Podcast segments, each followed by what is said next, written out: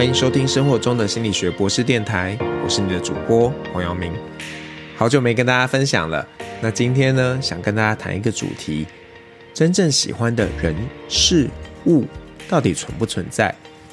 那最近有一个新的影集叫做《真爱基因》The One，故事呢是探讨在未来有一个技术可以利用基因分析的方式，帮助人们找到和他最适配的那个对象。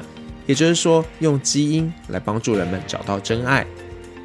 那影集中呢，描绘这个技术非常的神准，只要遇到那些基因上与你适配的对象，就会像变了一个人似的，对这个人着迷，而且一见如故。不过，从剧情中的铺陈，不得不让人怀疑，这种配对找到真爱的过程，多少呢会有一些心理暗示的成分。否则，剧中一些不知道自己基因彼此配对的人，虽然可能展现了对彼此的好感，但不至于到即刻就认定这个人就是自己的真爱。无论是从这样的一个影集，或是呢最近有一本科普书《我为什么会这样》当中的一些描绘，我都会感觉他们在说，基因主宰了我们天生的偏好。像是有些人喜欢绿花野菜，有些人不喜欢，等等的。但是，基因真的会决定一切吗？恐怕不会。否则，一个人不会从一开始讨厌一个东西，到后来转变对这个东西是很喜欢的。就像一些外国人刚到台湾的时候，会觉得臭豆腐好臭，一定不好吃。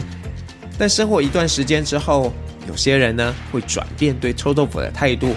甚至有可能会爱上它，所以只能说基因对于我们的喜好扮演了一部分的角色。至于到底是多重要的角色，其实很难去判定。有些喜好可能会因为经验而有所转变，有些又不一定能转变。所以我觉得基因或许能够帮我们界定的只是一个大概的方向，确切到底该怎么发展，还有赖后天这些经验的一些帮忙。毕竟外面的世界变动的那么快，而人类在这几千年来变动虽然有，但可能不是那么大。那即使呢，我们拿这两百年来做比较，人类寿命倍数的增长了，已经是很巨大的转变。但是这两百年来，人类生活形态有更大的变动。你想想看，两百年前的人怎么会想到未来只要在一个东西上按个几下？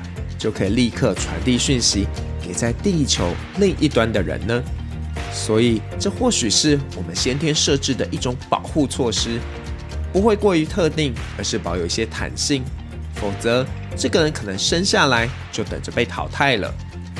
如果是这样，那我们怎么找到自己的真爱？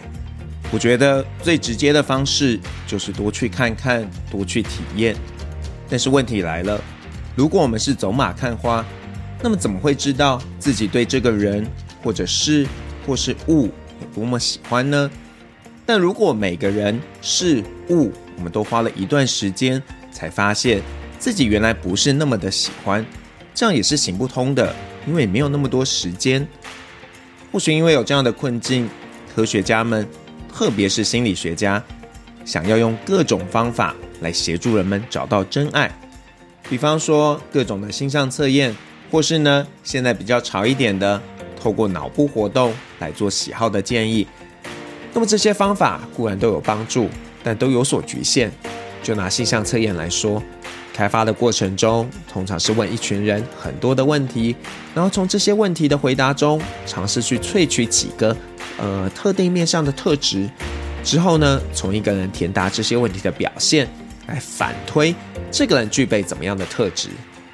那在这个过程中，有蛮多人为介入的因子，比方说，我们今天到底要萃取几个面相？是五个，还是十个，还是更多呢？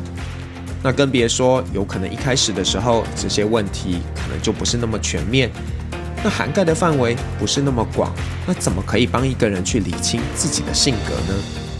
但是，嗯，我要有点佛系的来告诉大家。会不会这个所谓真爱的存在，它只是一种过于浪漫的想象，或是一种让不孝的业者可以敛财的说法？以前的人很少是自由恋爱的，那你说他们跟现代的夫妻相比，真的比较不相爱吗？不一定。当然，什么叫做相爱，也是另一个可以争辩、可以讨论的议题。那如果我们都练习在每一个爱的过程中，认真的去感受、去体验，或许我们有机会可以逐步找到自己真正爱的是什么。若爱的对象是一个物或事情，可以轻易的转变自己的喜好。但是如果爱的对象是一个人的时候，你想的恐怕要再多一点。毕竟，你可以觉得自己没有那么爱一个人了，但对方不一定是这样认为的。如果你只看重自己的部分，那是不是有点太自私了呢？好了，那今天就分享到这边。我是黄耀明，下次再见。